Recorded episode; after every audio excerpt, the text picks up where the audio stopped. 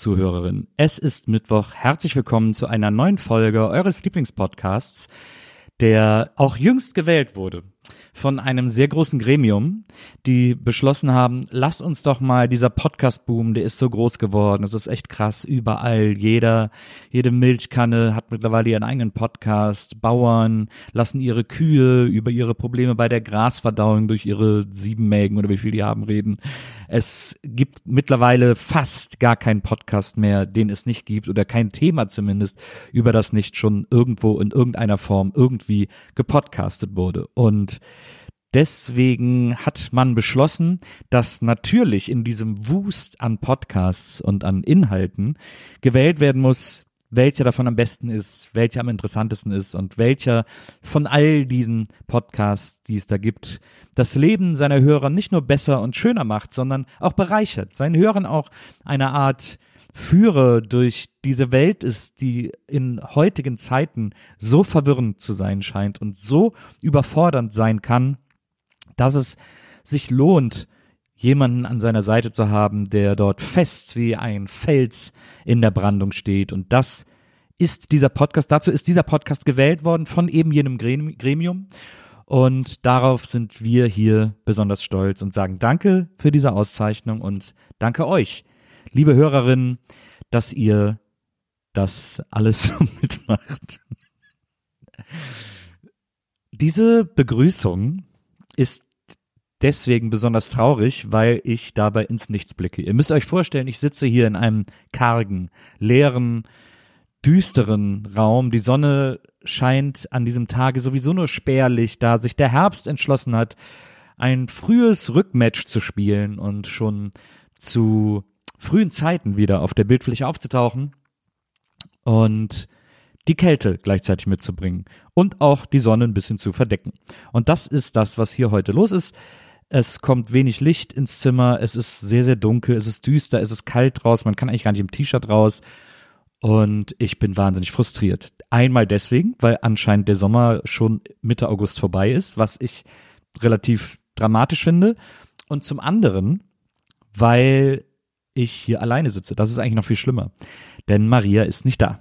Maria ist in Orlando, wo sie einer Podcast-Konferenz beiwohnt, weil das ihr Job ist als Podcast-Chefin von Deutschland. Und ich bin da nicht. Ich bin hier und nehme für euch diesen Podcast auf und habe in den letzten zwei, drei Tagen, Maria hatte Geburtstag und habe es in den Tagen dazwischen nicht geschafft, irgendwie Gäste zu organisieren. Habe für nächste Woche einen tollen Gast, da bin ich ja auch nochmal alleine. Aber heute habe ich keinen. Und jetzt ist natürlich die Frage, was macht man ohne Gast? Soll ich jetzt einfach hier fünf Minuten reden und dann gehen wir alle wieder nach Hause? Aber ich habe gedacht, nein, das wird euch nicht gerecht, das wird uns nicht gerecht, das wird hier niemandem gerecht. Und deswegen, Moment, ich sehe gerade, ich habe eine, eine WhatsApp-Sprachnachricht aus Orlando bekommen. Wir hören die einfach mal zusammen. So, Nils, jetzt bin ich ja in Orlando und ähm, wir sind leicht hinterher mit der Planung für hm. WIMAF. Und da wollte ich dich fragen, was du jetzt aus deiner kleinen Zauberkiste ziehst oder wie es jetzt hier einfach weitergeht mit der Folge für Mittwoch. Weil ich habe gar keine Ahnung. Und ähm, hast du eine? Ja, ich sag mal so, das macht den Druck nicht weniger. Aber äh, ihr seht also, Maria denkt auch an euch, obwohl sie da andere Sachen zu tun hat. Und ja, deswegen habe ich für heute etwas, etwas, mir etwas ausgedacht. Ich habe erst überlegt, ich mache einen Kurzfilm, dann ist die Folge kurz, das kann man auch alleine machen. Aber wie langweilig sind Kurzfilme? Also ich finde, Kurzfilme sind ein, ich habe ein paar gute schon in meinem Leben gesehen, aber das gleicht auf gar keinen Fall aus, wie viele schlechte ich schon in meinem Leben gesehen habe. Kurzfilme sind ein ganz furchtbares Genre, das für Filmstudenten perfekt ist, weil man ausprobieren kann. Aber viele Filmstudenten haben ja so eine Übermotivation. Für die müssen die Kurzfilme ja perfekt sein.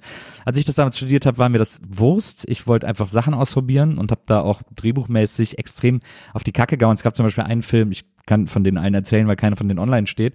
Es gab zum Beispiel einen Film, den habe ich mal in einem Seminar gemacht, der hieß Dramorama. Wir mussten damals mit Schauspielern besetzen aus einer privaten Schauspielschule in München und ich fand die, also ich fand die, die ich hatte, auch alle echt eigentlich ganz okay, aber die hatten, haben natürlich sehr theaterig gespielt, äh, zum größten Teil. Also sehr für die letzte Reihe und so eigentlich genau das, was man beim Film gar nicht gebrauchen kann. Und dann habe ich überlegt, wie kann ich daraus, wie kann ich das nutzen?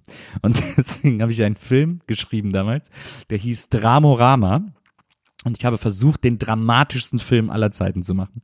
Und deswegen war dieser Film einfach nur eine Abfolge von ultra dramatischen Situationen von einem Pärchen, das sich kennenlernt. Er verschüttet einen Kaffee, er ruiniert ihre Bluse, sie verlieben sich ineinander, sie wird schwanger, aber sie darf nicht schwanger sein, sie will abtreiben, äh, er hält das nicht aus, trennt sich von ihr, sie treffen sich nach Jahren, äh, nein, äh, sie, äh, sie treffen sich mittags, er hat, er ist extra ans andere Ende der Stadt gefahren, um ihr ihre Lieblingssuppe zu besorgen. Und sie sagt, er ist zu nett für ihn, sie hält das nicht mehr aus, sie trennt sich und lässt ihn zurück und äh, weil er zu nett ist und für ihn bricht eine Welt zusammen und wenig später geht sie die Straße entlang und sieht ihn auf der Straße und ruft ihn und er dreht sich nachher um und dann wird er überfahren, weil er abgelenkt war. Und am an dieser Film fängt an, bevor sozusagen die eigentliche Handlung anfängt, mit einem Werbespot eines Zauberers, so eine Commercial Presentation. Bestellen Sie jetzt mit einem Zauberer namens Oslo, der sagt, man kann ihn anrufen und erfüllt einem alle Wünsche, die man hat. Und dieser Film, also nachdem dann die ganze Handlung ist, bla bla, und dieser Typ überfahren wurde, will die Frau nicht mehr leben. Sie sagt, sie muss ihrem Leben ein Ende setzen. Und äh, nachdem sie bei ihm am Grab war und ruft dann den Zauberer an und sagt, sie möchte gerne nicht mehr leben. Und oder ruft sie den Zauberer an? Ja, ich glaube, sie will einen Trank haben oder so. Ich bin nicht mehr ganz sicher. Auf jeden Fall äh, taucht dann Oslo, der Zauberer, vor ihr auf und sagt, hallo, Sie haben doch nach mir gerufen, hier ist der Trank und so. Und dann sagt sie, oh ja, ist das wirklich, ist das wirklich was bestellt? Und sagt er ja. Und dann trinkt sie ihn und sagt er, so, ich habe ihnen jetzt ewiges Leben geschenkt. Und dann sagt sie, was, was, ewiges Leben? Er so, ja, ist das nicht schön? Und dann fängt sie an, ihn zu jagen und will ihn verprügeln. Und das ist dann das Ende. Und zum Abspann hört man noch den Anrufbeantworter von Oslo, wo ihm seine Assistentin sagt, Oslo, vergiss nicht, du musst an die Adresse, nicht die Adresse, auf keinen Fall an die Adresse. Und das war dann die, an der er war. Das war der Kurzfilm, den in diesem Seminar der hat mir wahnsinnig Spaß gemacht. Der ist sehr, sehr trashig geworden. Wir haben ja auch da alles noch Videokamera gedreht, also ist jetzt auch nicht besonders qualitativ. Aber ich weiß noch, dass ich den sehr mochte. Den fand ich sehr lustig und tatsächlich war mein ganzer, mein ganzer Kurs, also mein Jahrgang, die waren alle riesige Fans von Oslo. Das war gleichzeitig auch mein Mitwohner, toller Schauspieler, den habe ich sowieso immer in alle meine Filme eingebaut, äh, Stefan Lehn. Und der hat diesen Oslo so, so lustig gespielt. Das war wirklich, der war wirklich das Highlight. Und alle meine äh, Kommilitonen haben immer erwartet von mir, dass ich nochmal einen Oslo-Film drehe. Alle waren Fan von Oslo. Es ist sogar so weit gegangen, dass eines Tages eine Assistentin an der Filmhochschule zu mir kam und gesagt, Nils, ich habe gehört, du hast einen Film mit einem Zauberer. Ich so, äh, ja, da war so ein, ich hatte zuletzt so eine Zaubererfigur in, in einem Kurzfilm für ein Seminar. Ja, du, das, äh, die Leute von Konstantin-Film haben das gehört. Du musst denen unbedingt diesen Kurzfilm vorbeibringen. Die suchen einen Kurzfilm als Vorfilm für einen Kinderfilm, den sie jetzt rausbringen. Wie gesagt, ich glaube nicht, dass das der richtige, der richtige Vorfilm für einen Kinderfilm ist, ehrlich gesagt. Ja, ist egal, schick den das doch, kann er. Und ich so, ja, okay, dann habe ich den kopiert, und habe den äh, in München bei der Konstantin vorbeigebracht, den Film, weil die tatsächlich alle davon gehört haben. Es hat sich so rumgesprochen in dieser Münchner Filmbranche, dass da, dass da jemand so einen Film mit so einem lustigen Zauberer hat. Und wie von mir vermutet, war es nicht ganz der Film, den man Kindern zeigen möchte. Also die Konstantin hat dann dankend abgelehnt. Aber ich fand es irgendwie cool, da so einen Fuß in der Tür zu haben und dass die mich wahrgenommen haben und so. Das war irgendwie schon ein cooles Gefühl. Das hat mir irgendwie gut gefallen. Das war sehr, sehr aufregend. Das äh, war auch zu äh, Bernd Eichinger Zeiten. Gott hab ihn selig. Ähm, aber das, ich fand das cool. Da habe ich mich echt gefreut. Naja, ist nichts draus geworden. Aus meiner ganzen Regiekarriere ist ja nichts geworden. Aber ich denke heute noch oft an Oslo, weil das irgendwie eine gute Figur war. Und vielleicht mache ich da irgendwann mal was mit. Vielleicht ich denke ja in letzter Zeit sowieso, jetzt wo ich auch so viele Podcast-Bücher und so geschrieben habe, denke ich in letzter Zeit öfter drüber nach, ob ich mal wieder ein Drehbuch mache, ob ich mal, ob ich mich mal an das Thema Film und oder Serie ranwagen soll. Und da wäre Oslo wahrscheinlich gar nicht der schlechteste Charakter. Ich hatte ja auch mal eine Idee für einen Kurzfilm, den wollte ich, das wäre einer der letzten Kurzfilme gewesen, den ich an der Filmhochschule machen wollte. Mit zwei Typen, so zwei Kumpis, die irgendwie so abhängen und so einen Abend irgendwie auf die Piste gehen und dann in so einem, in so einem schmierigen, abgehalfterten Varieté landen wo auch ein Zauberer auftritt und der gerade die zersägte Jungfrau vormacht und da sind aber außer den Jungs nur noch drei andere Typen, die da irgendwie in diesem Laden mehr oder weniger vergessen wurden. Also es ist so richtig ranzig und fertig und nicht so geil. Und dann macht er die zersägte Jungfrau und dann führt er das so vor, die zwei Teile von der Frau, haha. Und dann nimmt er irgendwann die Kiste mit den Beinen und sagt, so, und jetzt siehst du, was du davon hast, du Fotze, und geht raus. Und dann steht diese halbe Frau in diesem Kist, in diesem Kasten noch auf der Bühne und keiner reagiert. Und irgendwann nach fünf Minuten sagt die Frau, ähm, hallo? Hallo, kann mir mal jemand helfen? Und die beiden Jungs beschließen dann irgendwann ihr zu helfen und dann entsteht so eine Art Roadtrip, weil sie dieser Frau helfen müssen, ihre Beine wieder zu kriegen, weil der Typ damit nach Berlin abgehauen ist. Und diese, das wäre, das sollte die Geschichte dieses Kurzfilms sein. Äh, kann man sich sogar auch als Serie, könnte ich mir sogar als Netflix-Serie vorstellen ich, äh, es gibt natürlich Leute, die dann damals gesagt haben, na ja, ist nicht ganz unproblematisch, irgendwie ist das nicht, macht man sich dann nicht lustig über Menschen mit körperlichen Beeinträchtigungen oder so. Fand ich nicht, ehrlich gesagt, aber vielleicht empfinde ich das auch falsch, weiß ich nicht so genau. Weiß ich bis heute ehrlich gesagt nicht so genau. Also am Ende kriegt sie ja die Beine wieder und so ist er dann ist er Happy End und alles gut und so in schmierigen Filmen, die sagen, nein, ich habe gemerkt, ich brauche sie nicht. Das fände ich ganz, ganz schrecklich sondern sie kriegt die, also es geht ja eigentlich eher um so ein Gimmick, es ist ja eigentlich eher so ein, so ein Gag. Ich hätte sie natürlich ein paar Mal auf der Rückbank hin und her fliegen lassen, weil sie, weil die Jungs vergessen hätten, sie anzuschnallen oder was auch immer. Ähm, aber klar, da überschreit, ich weiß gar nicht, ob man da eine Grenze mit überschreitet. Ich bin auch bis heute total unsicher. Also viele würden jetzt sagen, so bist du doof und wahrscheinlich hätten sie auch recht. Und ich bin dann nur in dieser Idee so gefangen, dass ich das nicht schaffe, die irgendwie anders oder mehr von außen zu betrachten. Aber ich finde es irgendwie immer noch witzig. Ich mag einfach dieses, ich will dann auch, dass, dass dieser, dieser fiese Zauberer in seinem Geheimversteck ihr dann so zwischendurch mal die Füße kitzelt und sie im Auto so einen Lachanfall kriegt oder so. So, so solche Sachen habe ich mir dann da überlegt. Und natürlich passieren denen lauter verrückte Sachen auf dieser Fahrt. Also, ich weiß nicht, also ich finde so wie immer noch witzig. Ich mag auch gerade, ich mag vor allem natürlich ist das ein Genre, das ich extrem liebe, dieses quer irgendwo rumreisen und und Abenteuer erleben und so. Das ist natürlich, ich meine, ist auch so alt wie keine Ahnung was. Lars Eidinger, der ja bei uns hier war für 25 km/h bei WIMAF, der hat ja in 25 km/h auch die gleiche Story, also eben auch diese diese dieses Genre bedient von zwei Typen, die durch die durchs Land reisen. Ich gucke sowas immer gern. Ich mag das, es ist echt eines meiner Lieblingsgenres. Ein anderes meiner Lieblingsgenre ist übrigens Lehrer, die an Schulen in sozialen Brennpunkten kommen und da alles ändern wollen. Ich weiß nicht, wie man dieses Genre anders nennen kann, aber ich liebe das. Alle Filme, die das zum Thema haben, gucke ich wahnsinnig gerne. Das aber nur äh, nebenbei und das auch ein bisschen so zu meiner Kurzfilm. Also das ist so diese, die Kurzfilm. Es gibt auch noch einen Kurzfilm von mir, der, also mein Bewerbungskurzfilm für die Filmhochschule, der ist sogar auf YouTube. Und ein anderer Kurzfilm von mir, den ich im Studium gemacht habe, der ist äh, auf Facebook. Ähm, ja, und okay. Also dieser, dieser Bewerbungskurzfilm, soll ich das jetzt verraten? Ich kann ich mochte den eigentlich immer. Der heißt 845 AM, AM und das war damals der Bewerbungsfilm, man kriegt da Aufgaben für die Bewerbung, also man soll einen Kurzfilm machen für die Bewerbung. Und die Aufgabe bei der Bewerbung war eine Begegnung und ein unerwartetes Wiedersehen. Das war die Aufgabe bei der Bewerbung. Falls ihr diesen Film jetzt googelt und guckt, habt das in meinem Hinterkopf. Und da spielt übrigens auch schon die Hauptrolle mein Mitbewohner, mein dann Mitbewohner aus München, Stefan Lehn, der, wie gesagt, in all meinen Filmen mitspielt. Und das war, das war schön. Das hat Spaß gemacht. Naja, so viel, aber ich habe während meiner, also das waren alles Kurzfilme, wo ich auch irgendwie Fehler gemacht habe, wo heute, wenn ich heute sehe, denke ich an ganz vielen Stellen, oh Gott, das funktioniert gar nicht, das ist Horror. Aber es gibt auch immer noch Stellen in den Filmen, wo ich denke, ja, das ist super. Genau so finde ich das auch heute noch gut. Auch auf diesem Facebook-Kurzfilm von mir, Katerpark heißt der, da gibt's äh, einen zentralen Gag, dass wenn ihr den jemand seht, dann werdet ihr das auch sofort checken. Vielleicht kann ich den irgendwie, ich weiß gar nicht, ob ich den irgendwo posten kann, also ich guck mal. Ähm, da gibt's so einen zentralen Gag, der so offensichtlich ist, den ich aber so super fand, den ich auch heute noch sehr, sehr lustig finde. Übrigens auch geactet von yours truly, Stefan Lehn. So, aber das zu meiner kurzen Karriere, die sind alle nicht perfekt, die sind auch alle nicht so richtig knüppeltoll und die müsste man nirgendwo öffentlich vorführen.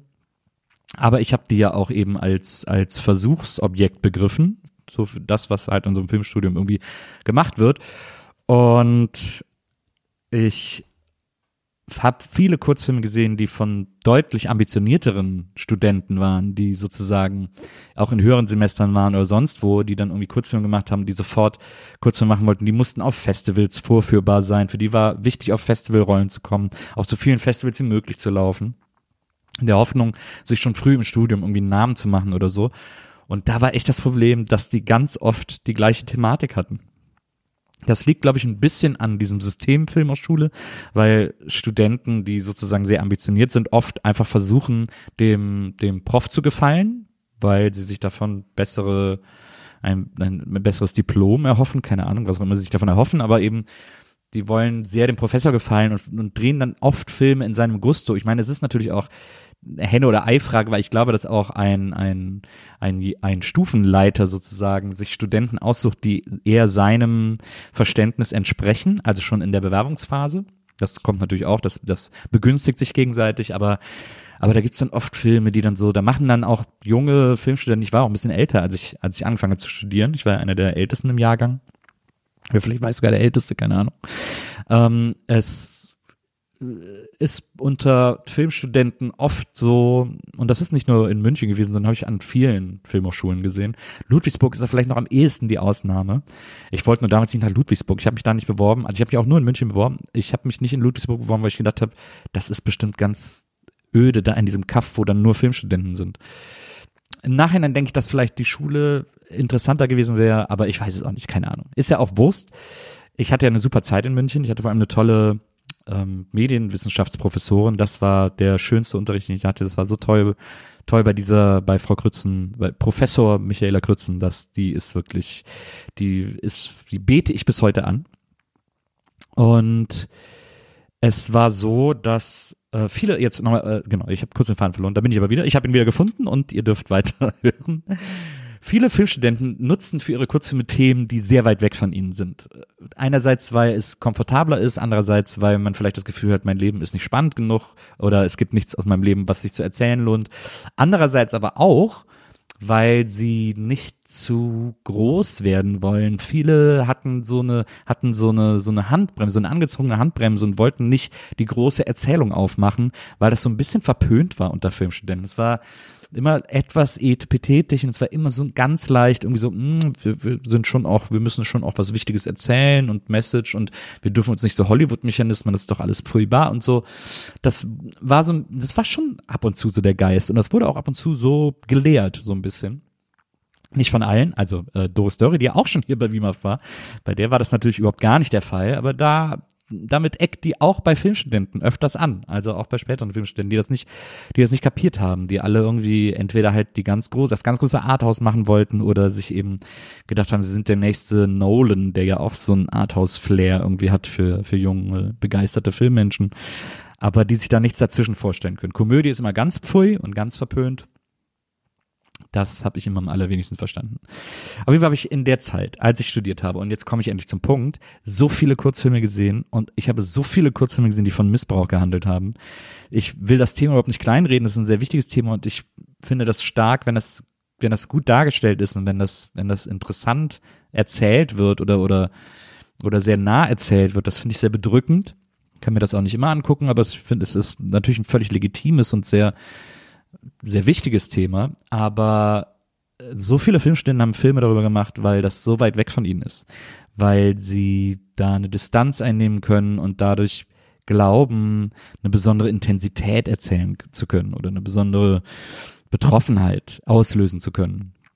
Und das geht in 85 Prozent der Fälle schief. Und dann denkt man nur, dann sitzt man nur im Kino und denkt, ach bitte, du hast jetzt nicht auch noch einen Film über Missbrauch gemacht. Es klingt jetzt abgefuckt, wenn ich das so sage, aber es ist wirklich nicht, es ist wirklich ätzend. Ich habe das einfach, das war so, es war einfach auch, es, es war auch so unoriginell. Und ich, es ist in, ich wandere auf einem schmalen Grad, weil es mit dem Thema natürlich, da, das darf ja nicht, das darf ja nicht zum Originalitätskriterium gerade bei dem Thema verkommen, aber wenn mir das Thema so erzählt wird, wie es schon 20 Filme vorgemacht haben und da irgendwie kein eigener Zugang ist, dann weiß ich auch nicht, warum dieser Film gemacht wurde. Und das ist halt sehr oft passiert. Äh, ich glaube auch viel in der Hoffnung, dass das sehr gut ankommt, dass sich auch keiner traut, was dagegen zu sagen und und dass, dass das ein Thema ist, wo wir ja alle einverstanden sind, dass das sehr wichtig und sehr dramatisch und sehr schlimm ist. Und mit diesem Einverständnis kann man natürlich auch auf ein Festival laufen. Das fand ich immer schade, weil es ein bisschen, es war ein bisschen, es war in manchen Fällen schon ein bisschen faul, muss man sagen. Und deswegen bin ich kein großer Fan von Kurzfilmen, weil ich sehr viele Kurzfilme gesehen habe, die sehr lahmarschig waren. Nichtsdestotrotz ist das natürlich ein Genre, das auch einige Perlen hervorgebracht hat und das vor allem in den letzten Jahren viel, viel größer geworden ist. Als ich Film studiert habe, gab es noch kein YouTube. Jetzt gibt es YouTube und jetzt ist das plötzlich ein Genre, das jeder bedient. Ich, also ich, als ich, äh, als ich, keine Ahnung, wie alt war ich da, 14 oder so, Da haben wir in Wesseling, wie, was war das für ein Jahr? 14, wann bin ich geboren? 76, 94, 1990. Ja, das kann ungefähr hinhauen. Vielleicht sogar früher, später, weiß ich nicht. Da, da haben wir in Wesseling mit einer Clique, einer hatte, von einem, die Eltern haben sich eine Videokamera gekauft, der war dann quasi auch der Regisseur und Kameramann. Und da haben wir damals einen Film gedreht mit der ganzen Clique zusammen. Das hat zwei Jahre gedauert oder so. Der hieß Flachländer. Da haben wir, weil wir waren irrsinnige Highlander-Fans, damals kam Highlander raus und wir waren alle weggeblasen von diesem Film. Diese Übergänge, das war sowas, hatten wir noch nie gesehen, wenn die Kamera so an der Straße runterfährt und in der Tiefgarage rauskommt und man so ein bisschen Erde dazwischen sieht oder so. Dazu mit diesem Queen-Soundtrack und dieses coole Kopfabschlagen, was immer rausgeschnitten war. Wir haben alle natürlich nur die RTL Plus-Version gesehen, wo immer Verletzungen rausgeschnitten waren und in unserer Fantasie an diesen Schnittstellen man wirklich en Detail Köpfe hat abgeschnitten gesehen, was natürlich in der Uncut-Fassung auch nicht der Fall war, aber gerade diese Schnittversionen von so Filmen haben die Fantasie extrem beflügelt, wahrscheinlich sogar schlimmer, als es dann gewesen wäre, wenn wir das wirklich ungeschnitten gesehen hätten. Also war die Zeit damals und es war, wir waren irrsinnige Highlander-Fans. Ich weiß nicht, ob ich den Film damals im Freundeskreis geguckt habe. Wir haben diesen Film geliebt.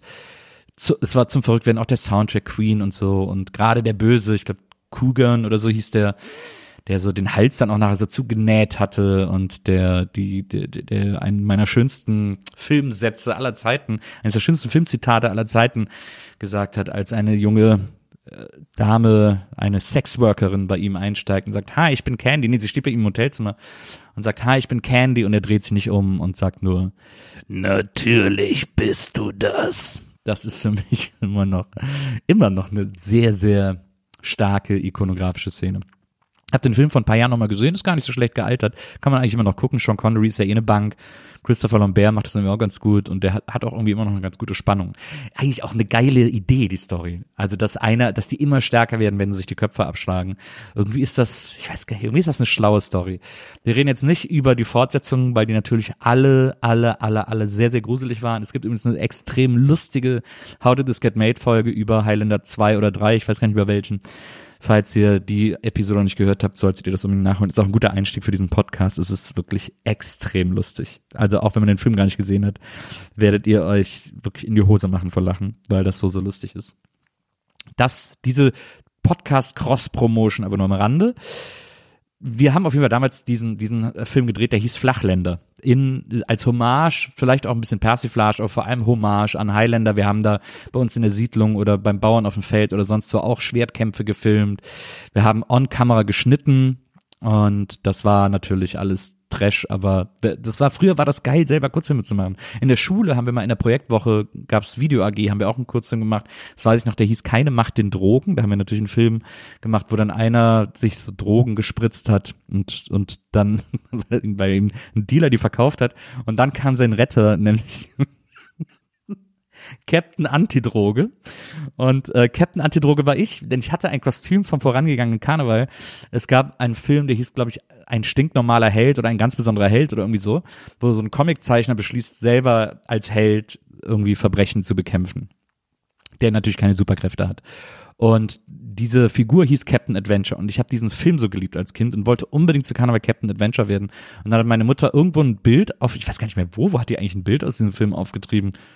Krass, das fällt mir jetzt gerade mal auf, dass ich überhaupt nicht weiß, wo die das Bild her hat, weil es gab ja gar kein Internet. Wow, das ist ja krass. Sie hat auf jeden Fall irgendwo, sie hat es irgendwie geschafft, irgendwo ein, ein Foto dieses, dieses Helden aus diesem Film aufzutreiben und hat mir dann das Kostüm nachgenäht. Und das Logo dieses Helden war natürlich ein CA und deswegen wegen Captain Adventure und das haben wir dann in diesem Film nochmal eingesetzt und da war ich dann Captain Antidroge. Das ist ein geiler, geiler Name für einen Superheld ist, wie mir gerade mal auffällt. Und den haben wir dann auch, das muss so, das muss dann auch 88, 89 gewesen sein oder so. Ja, das hin, ja, wann bin ich, na, doch, äh, ja, das haut ungefähr hin. Das muss so fünfte, sechste Klasse gewesen sein.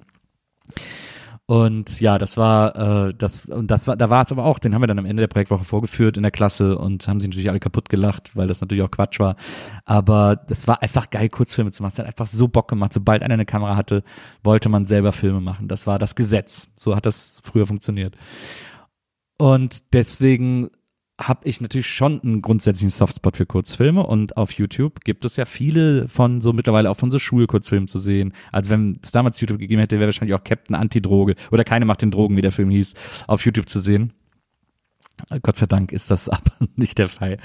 So, Lange Rede, kurzer Sinn. Ich habe nach Kurzfilmen gesucht, ich habe keine gefunden, weil ich wollte, weil es gibt natürlich ein paar skurrile, aber ich wollte mich jetzt auch nicht so richtig über so Schulkurzfilme lustig machen, weil dann, da sind dann irgendwie, die sind ja dann auch höchstens zwei, drei Jahre alt und viele von denen gehen noch zur Schule und dann will man die auch nicht so vorführen, weil ich kenne den Effort, der da drin steckt und auch der Grund, warum man sowas macht, weil ich das auch gemacht habe. Und dann habe ich mir ein anderes Genre, ein anderes Kurzfilmgenre auf YouTube ausgesucht, das sowieso viel lustiger ist und viel mehr Skurrilitäten bereithält, nämlich den Lehr- bzw. Schul- bzw. Ausbildungsfilm oder das Ausbildungsvideo.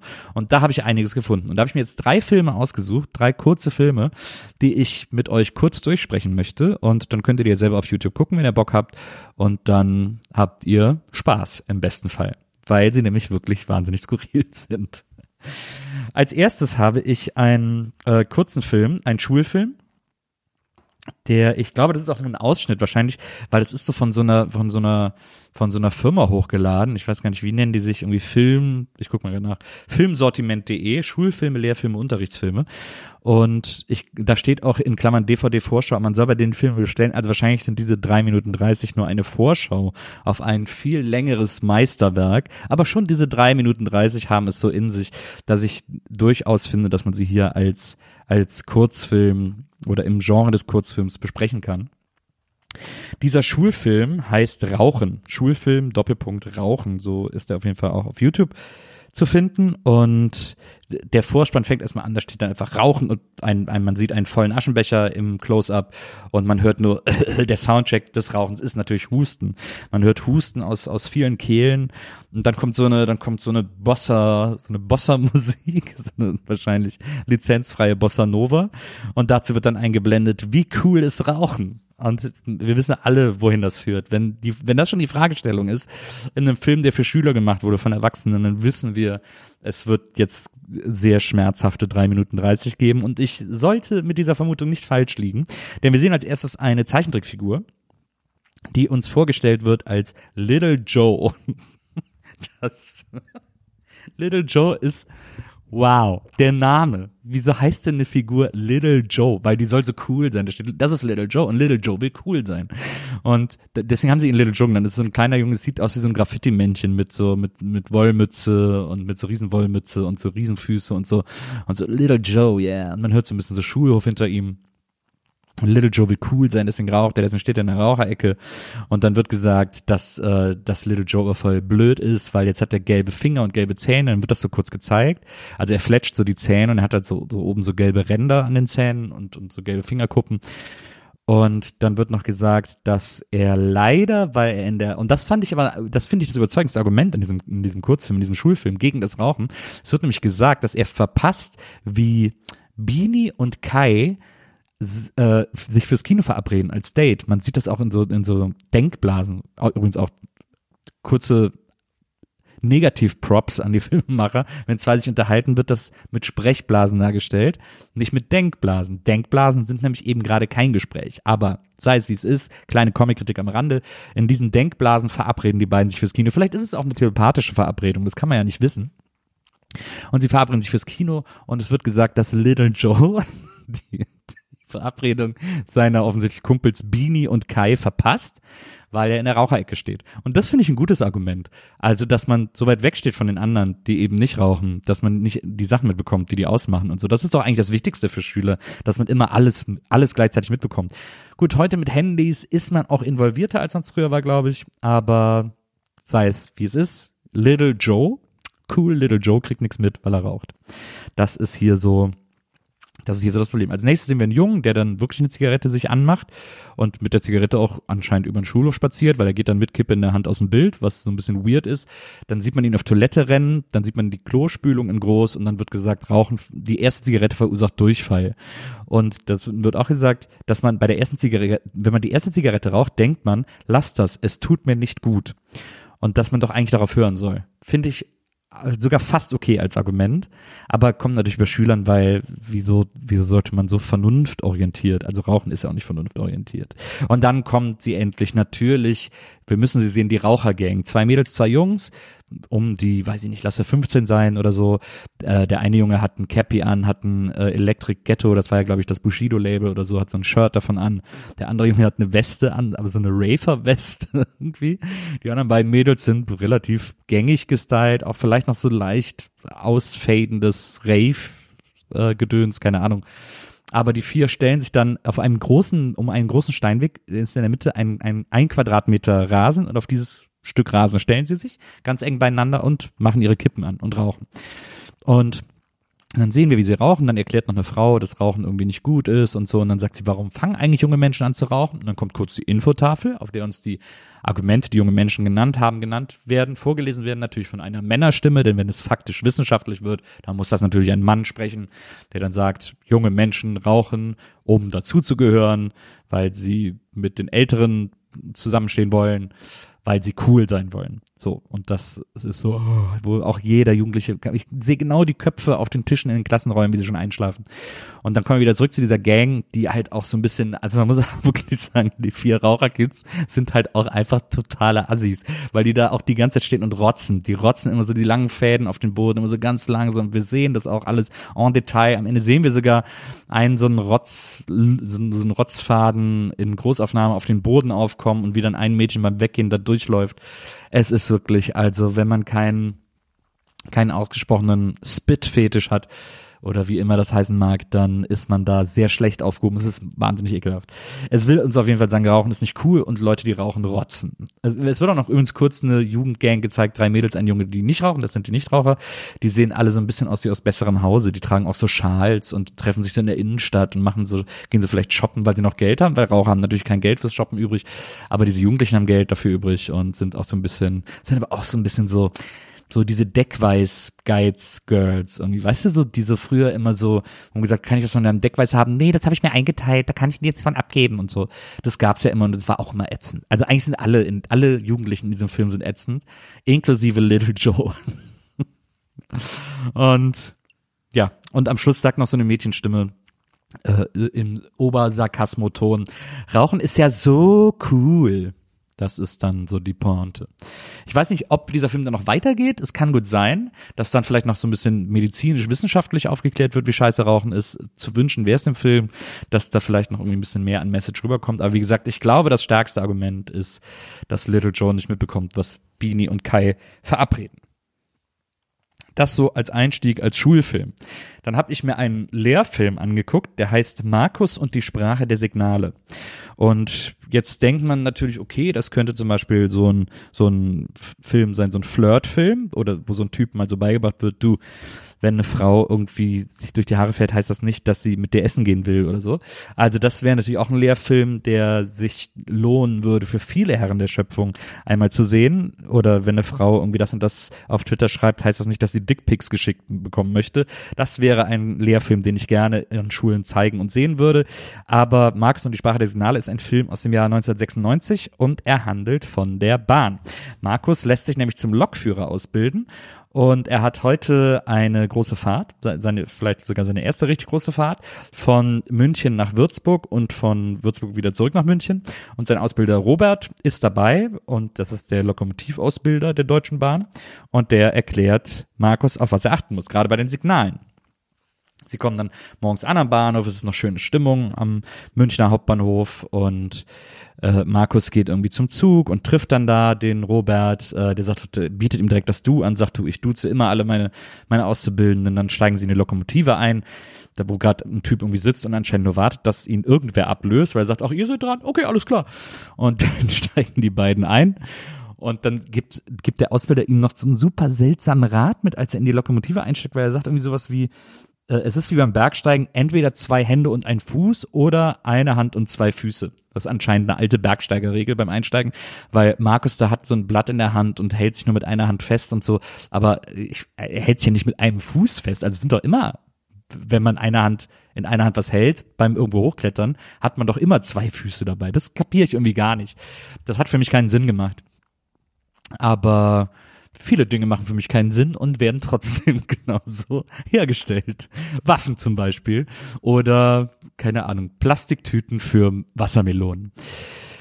Ah, so, boah, ich muss aber langsam, ich muss mal Luft holen. Ist das eigentlich, hört, hört noch irgendwer zu? Da muss ich jetzt ein Echo drauflegen, ne? Hallo? Hallo? Hört noch irgendwer zu?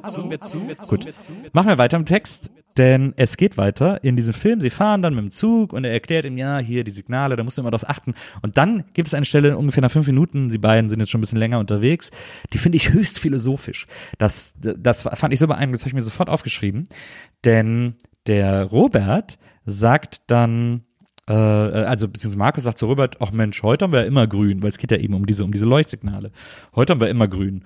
Und dann sagt der Robert, tja, das denkst du, dass hier heute immer grün ist, aber selbst wenn das so ist, musst du aufpassen. Und dann sagt er diesen Satz, man denkt, es ist immer grün, weil fast immer grün ist. Und dann ist rot. Das ist, ich finde, das ist eine der schönsten, ist das nicht einer der schönsten Sprüche aller Zeiten? Findet ihr das nicht auch? Man denkt, es ist immer grün, weil fast immer grün ist. Und dann ist rot. Das ist doch, da steckt so viel drin, da steckt so viel Weisheit drin, da ist so viel Lebensphilosophie drin, finde ich. Ich finde, das hat, das ist völlig deplatziert und lost in einem Bahn-Ausbildungsfilm über Leuchtsignale. Das gehört überall hin. Das gehört an Schulfassaden. Das gehört irgendwie in Lehrbücher. Das gehört in, in Kirchen. Das gehört äh, an Wandtattoos. Das gehört auf Heckscheiben in, in Fraktur. Ich finde, das, ich finde, das ist so ein, das gehört in Poesiealben, das ist so ein Sinnspruch, das müsste auch im Starbucks an der Wand stehen. Man denkt, es ist immer grün, weil fast immer grün ist und dann ist rot. Das ist für mich, ist das absolut genial. Da wusste ich schon, es hat sich gelohnt, diesen Film zu gucken. Der geht dann auch ein bisschen weiter, äh, weil äh, Markus, man sieht dann, dass er sagt dann irgendwie so, ja, du musst hier auf Signal achten, bla bla, und dann lässt Markus das nochmal so reminiszen, aber während der Typ neben ihm sitzt, dann werden sie im Zug sitzen, aber dann wird so überblendet, Markus und Signale und im Hall hört man nochmal die letzten Worte von Robert, dem Ausbilder. Und dann haben die beiden so ein kurzes Privatschwätzchen. Sagt er irgendwie so, ja, und was hast du sonst gemacht? Ja, ich habe eine Ausbildung zum Elektrotechniker gemacht. Mhm, interessant. Und dann, sie stehen am Bahnhof, werden sich unterhalten und dann schaltet das Signal, äh, nee, dann hört man die Trillerpfeife vom, vom Schaffner, der ja auch immer noch mal ein Signal gibt. Und dann springt Markus direkt auf und will rausgucken und dann sagt Robert, bleib sitzen. Und dann sagt Markus, wieso? Und dann erklärt er ihm, du, da kann sich die Lunge aus dem Hals pfeifen. Für uns sind die Leuchtsignale das Wichtige. Was ich, by the way, super kollegial finde, weil er könnte sich ja wirklich die Lunge aus dem Hals pfeifen, aber ich gucke nur auf die Leuchtsignale. Also scheiß auf den Schaffner, sagt er ihm da äh, mehr oder weniger. Dann hat der Film Tonprobleme, bis wir in Ingolstadt sind. Man hört nichts. Und dann, äh, dann brown die beiden richtig ab. Dann wird's echt creepy. Weil er sagt so, du musst im Bahnhof immer, bevor du losfährst, auf das Leuchtsignal achten. Das kann immer umspringen, jederzeit. Und auch selbst wenn du vorher die ganze Zeit gesehen hast, dass es grün war, bevor du loslässt, guck mal, weil es kann auf Rot umgesprungen sein. Es kann immer eine Ablenkung geben. Äh, Und dann sagt der, dann sagt Robert wirklich zu Markus, ein blondes, nee, äh, dann sagt er, dann gucken sie aus dem Fenster raus und dann sehen wir da gerade eine schöne Frau, die sich hinsetzt. Und dann gehen sie wieder zurück in den Zug und beide so schütteln so, so nicken so, so Bro-mäßig. Und dann sagt auch Markus, na, ein schönes Mädchen zum Beispiel. Genauso sagt er das auch, als würde der, als würden die gerade beschließen, sie zu kidnappen oder so. Es ist, wenn man nur diese Szene völlig out of context sehen würde, wäre es echt gruselig. Und dann sagt er so, ja, aber es gibt auch andere Sachen, die passieren können. Ein Kind verliert seine Eltern äh, oder irgendwie Aufregung am Gleis oder was auch immer. Und dann äh, äh, sagt Markus noch so als Antwort irgendwie, ja, die blonden, die blonden Überraschungen sind mir am liebsten irgendwie so. Also es ist ganz creepy und unangenehm. Und dann will er losfahren und dann kommt aber die Ampel ist auf Rot umgesprungen. Da hätte er jetzt erstmal drauf achten müssen. Hat er auch. Aber es war sehr überraschend für ihn, weil sie war doch die ganze Zeit grün. Warum ist sie jetzt rot? Und da sagt Robert, tja, siehst du, genau das habe ich gemeint. Sie kommen dann irgendwann an in Würzburg. Der Schaffner aus dem Zug lädt sie sogar noch einen Kaffee ein. Der Schaffner, über den sie gerade eben gesagt haben, ach, lass den mal, der kann pfeifen, wie er will, ist uns scheißegal. Der ist dann sogar so nett, weil der das ja nicht mitbekommen hat, die beiden zum Kaffee einzuladen. Er will wahrscheinlich so ein bisschen dazugehören, muss dann aber früher weg und die beiden bleiben noch sitzen. Dann fahren sie zurück man hört ab und zu so ein bisschen Off-Text, Gedankentext von Robert, der so sinniert und wir sehen Markus und hören, aber wie Robert sagt, na, gleich wird er mich fragen, ob das nicht langweilig ist. Und das tun alle. Und dann ist, sehen wir Markus und Markus dreht sich zu Robert und sagt, ist das nicht langweilig, so den ganzen Tag? Woran wir merken, dass Robert sie schon alle gesehen hat und ein Ausbilder ist, der einfach genau weiß, wie der Hase läuft. Dann sehen wir Markus, in so, dann sehen wir so eine tolle Montage von Markus mit diesen Signalen, die so alles so halbtransparent über sein Gesicht gelegt, so vorbeischwören, rote Signale, grüne Signale. Es ist eine extrem aufregende Musik. Und irgendwann fragt Robert Markus dann so, Markus, wo wohnst du? Und dann sagt Markus, in Pasing. Und dann sagt Robert, ach gut, dann kann ich nachher mitnehmen. Und Markus so, ah ja, cool. Auch ein sehr wichtiger Dialog, denn die beiden kommen irgendwann an in Würzburg. Der Schaffner äh, verabschiedet sich von beiden, sagt, ey, war eine schöne Fahrt mit euch, rennt los, um noch seinen Zug zu kriegen. Also man muss wirklich sagen, der Schaffner wird hier von den Lokführern, ich glaube, da, offensichtlich gibt's da auch so ein Ungleichgewicht. Offensichtlich finden Lokführer Schaffner lame oder uncool oder was auch immer. Denn das ist so ein bisschen der Vibe, der die ganze Zeit mitschwingt. Der Schaffner will immer so ein bisschen zu denen gehören, ist aber immer so ein bisschen, ja, du bist ja nur der Schaffner. Und auch hier bei der Verabschiedung ist er so, ey Jungs, das war voll cool. Und die beiden so, naja, alles klar, lass dir mal den Trottel zum Zug rennen, wir fahren mit dem Auto nach Hause.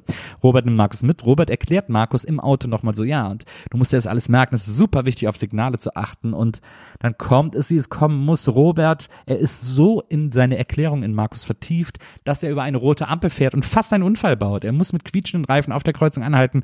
Ein anderer wäre ihn seitlich fast reingefahren, der schimpft in seinem Auto richtig drauf los. Und Robert sagt, hoffentlich war dir das deutlich genug zu Markus. er hat es ihm also nochmal beigebracht, indem er ihn fast hat totfahren lassen. Das ist die Schule des Robert in dem Lehrfilm, in dem Deutsche Bahn Lehrfilm Markus und die Sprache der Signale, dauert irgendwie 15 Minuten aus dem Jahr 1996 und auch ein wahres Meisterwerk. Zum Schluss der heutigen Folge komme ich zu einem Ausbildungsfilm. Es gibt im, auf YouTube extrem viele Recruiting-Videos, nennt sich das. Also so, ich glaube, das sind dann auch so Videos, die auf so Jobbörsen, ich war noch nie auf so einer Jobbörse, aber ich glaube, da werden die ganz viel auch gezeigt an den Ständen, damit die Jugendlichen, die auf diese Börsen gehen, in Klammern müssen, weil wahrscheinlich ihnen das jemand gesagt hat, damit die sehen, was das für tolle Betriebe sind, die da Azubis suchen, was man da für ein tolles Betriebsklima hat, dass da alle so jung sind wie sie, dass das irgendwie cool ist, da zu arbeiten und so. Das ist ja im Idealfall das, was so ein Recruiting-Video sagt. Und da gibt's ja, und da habe ich ein paar gesehen, wo ich gesagt habe, so ist echt okay. Also ich habe eins gesehen von so einem Auto-Tuning oder sowas oder Autowerkstatt, ich glaube, die hieß Spinner oder Spinner, keine Ahnung. Das war mit so Techno-Beats und das war sogar echt ganz cool gefilmt. So, die haben immer so Sachen auf die Kamera geworfen. Das sah irgendwie cool aus. Und ich habe gedacht, so, yeah, eine coole Gang und so, da kann man irgendwie was lernen. Dann benutzt er so einen Computer und so einen Kran und, und der andere setzt so eine Sicherung ein und so. Das war irgendwie cool. Da habe ich gedacht, so, das ist so, also es war so ein bisschen unbeholfen, aber auch ein bisschen cool. Da, da habe ich gedacht, wenn ich jetzt da eine Ausbildung suchen würde, würde ich da denken, das ist eigentlich ganz cool. Und dann habe ich noch so ein paar andere gesehen, die halt so Stunny sind. Ich habe auch einen ganz komisch gesehen von so einem Typen, der, äh, das hat er vor drei, vier Jahren aufgenommen. Und da sitzt er vor der Kamera und erzählt einfach nur aus seinem Büro und die Kamera ist so, die ruckelt mega, weil er einfach keine hohe Auflösung hat und weil auch diese Aufnahme, also Ton ist, geht durch, aber, aber das Bild ist quasi immer nur so jeder zehnte Frame oder so, also es ist so ganz wackelnd.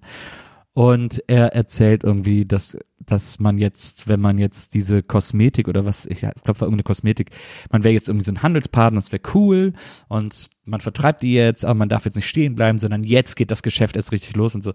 Ich habe kurz überlegt, das zu nehmen, aber es ist wirklich langweilig, weil er eigentlich nur da sitzt und labert und man denkt, okay, du bist echt einfach, das ist einfach so krass und seriös alles. Ich habe die Firma da noch gegoogelt, die gibt's auch, die vertreiben auch immer noch Kosmetik, aber es schien einem doch sehr merkwürdig. Also wahrscheinlich ein Pyramiden- oder Schneeballsystem oder so, so dieses, man verkauft eher, um Verkäufer anzuwerben, nicht um das Produkt zu verkaufen. Das ist ja so ein klassisches, ist ja diese, diese Schneeballsache.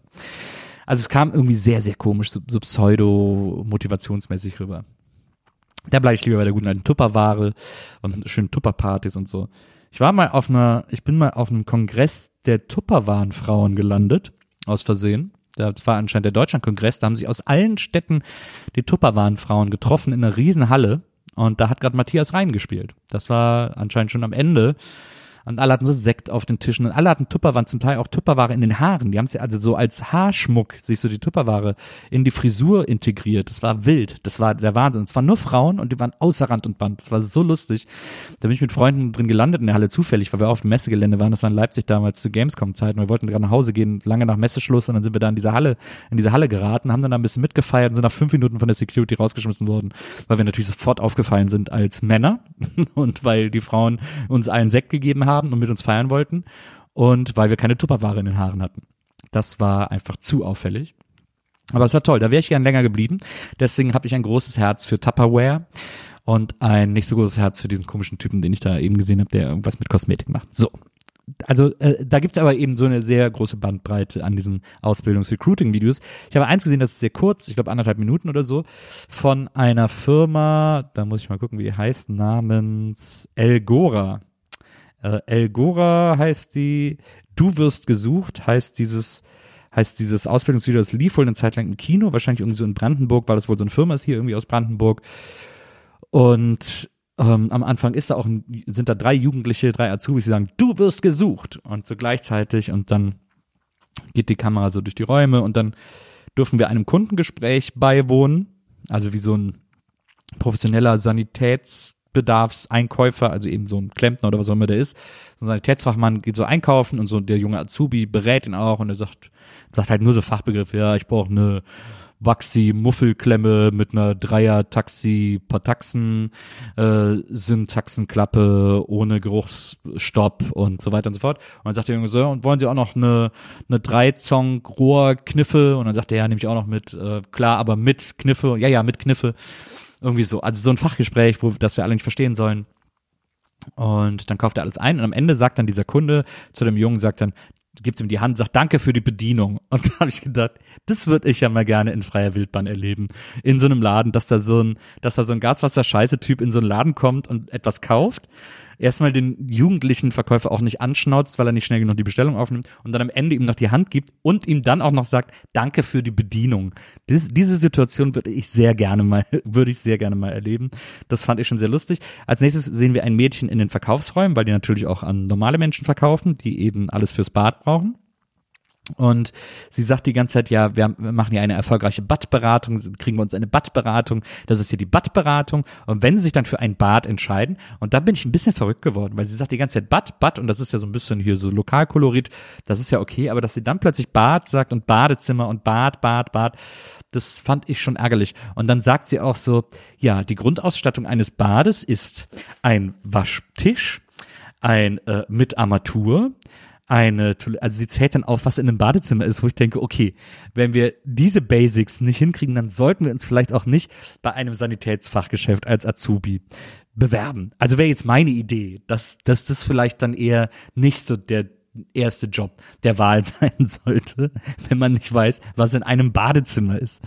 Das fand ich, das fand ich sehr schön. Als nächstes ist dann jeder dran, so ein, so ein, so ein Triple an tollen Dingen aufzuzählen. Also jeder darf so einen Dreiklang aufzählen von äh, von Sachen. Und dann ist auch, glaube ich, die Frau da, die für die Azubis verantwortlich ist, also die wahrscheinlich irgendwie äh, die, die Azubi-Betreuung oder Einstellung oder was auch immer macht, bei der man auch merkt, dass die sehr streng ist, wo man merkt, so, oh, oh, oh, da haben die Azubis gar nichts zu lachen. Bei der, die ist wirklich, die achtet da genau drauf und da wird auch mal auf die Finger geschlagen und so die, die da irgendwie sagt, kommt zu uns, ihr habt hier irgendwie ganz viele Möglichkeiten, ihr könnt ganz viele Sachen machen. Und dann kriegt jeder diesen, diesen Dreiklang und den haben sie alle auswendig gelernt und, und leiern den mehr oder weniger gut runter. Nur das eine Mädchen sagt dann als drittes, also in ihrer Aufzählung von drei Dingen, sagt sie, Spaß am Verkaufen. Und sie sagt es, ich habe das selten jemand so sehr ohne Spaß sagen hören, wie dieses Mädchen an dieser Stelle Spaß am Verkaufen sagt. Das ist wirklich der absolute Hammer. Und dann ist der Spot eigentlich auch vorbei. Außer dass am Schluss, und da werden sich alle drei, diese drei jugendlichen Azubis, die wir die ganze Zeit gesehen haben, die sind bis jetzt gut weggekommen. Das war irgendwie alles okay. Das war relativ unpeinlich. Das war irgendwie, mein Gott, so ist das halt in diesem Betrieb. Und wir zeigen das. Selbst dieses Kundengespräch schien irgendwie, da schien der Junge richtig kompetent rüberzukommen. Und die waren auch sympathisch und so war auch alles cool. Aber die letzte Einstellung, da hatten sich dann die Leute, die diesen Spot gemacht haben, gedacht, jetzt machen wir noch was ganz Verrücktes. Und dann müssen sich die drei, angezogen natürlich, hintereinander in so eine Badewanne setzen im Ausstellungsraum und in die Kamera gucken und haben irgendwie so eine, eine Brause und eine Bürste so als Mikrofon in der Hand und sagen dann gleichzeitig, kommt zu uns ins Elgora-Team. Und das ist natürlich, da ist natürlich die Sense der Kredibilität durch dieses kurze Recruiting-Video gefahren und hat alles zunichte gemacht, was man vorher in mühevoller Kleinarbeit aufgebaut hat, auch durch solche Dinge wie Spaß am Verkaufen.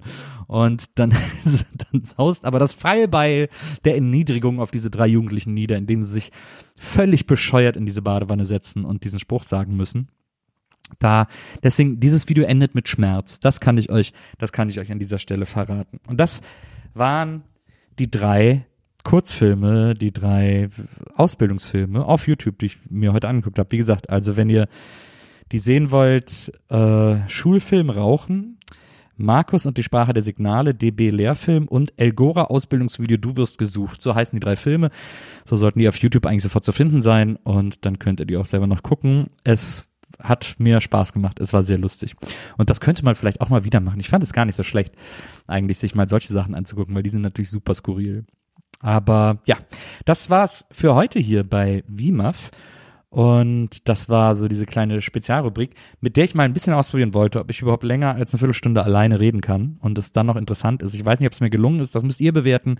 Wenn ihr das okay fandet, dann schreibt es uns gerne und auf Twitter unter @wimaf war weg.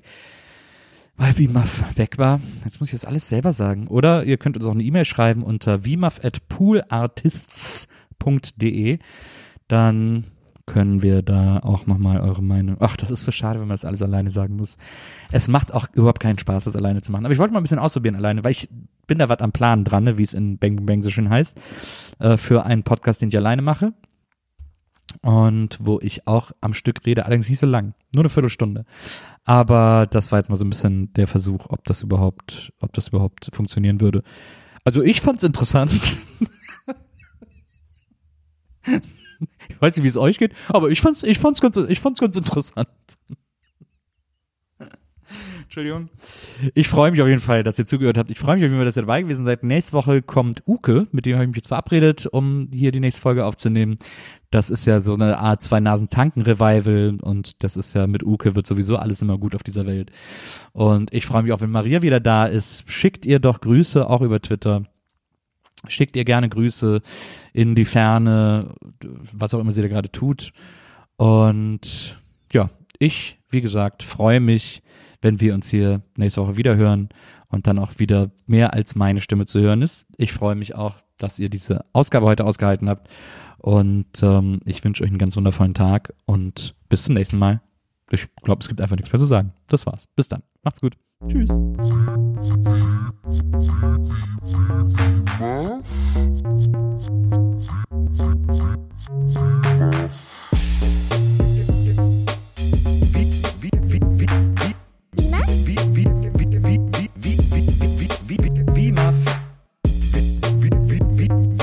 Wiedersehen, Wiedersehen, Wiedersehen macht Freude. Wimaf. Wiedersehen, Wiedersehen, Wiedersehen macht Freude. Wimaf? Wiedersehen, Wiedersehen, Wiedersehen macht Freude. Wiedersehen, Wiedersehen, Wiedersehen macht Freude. Wimaf? Wie,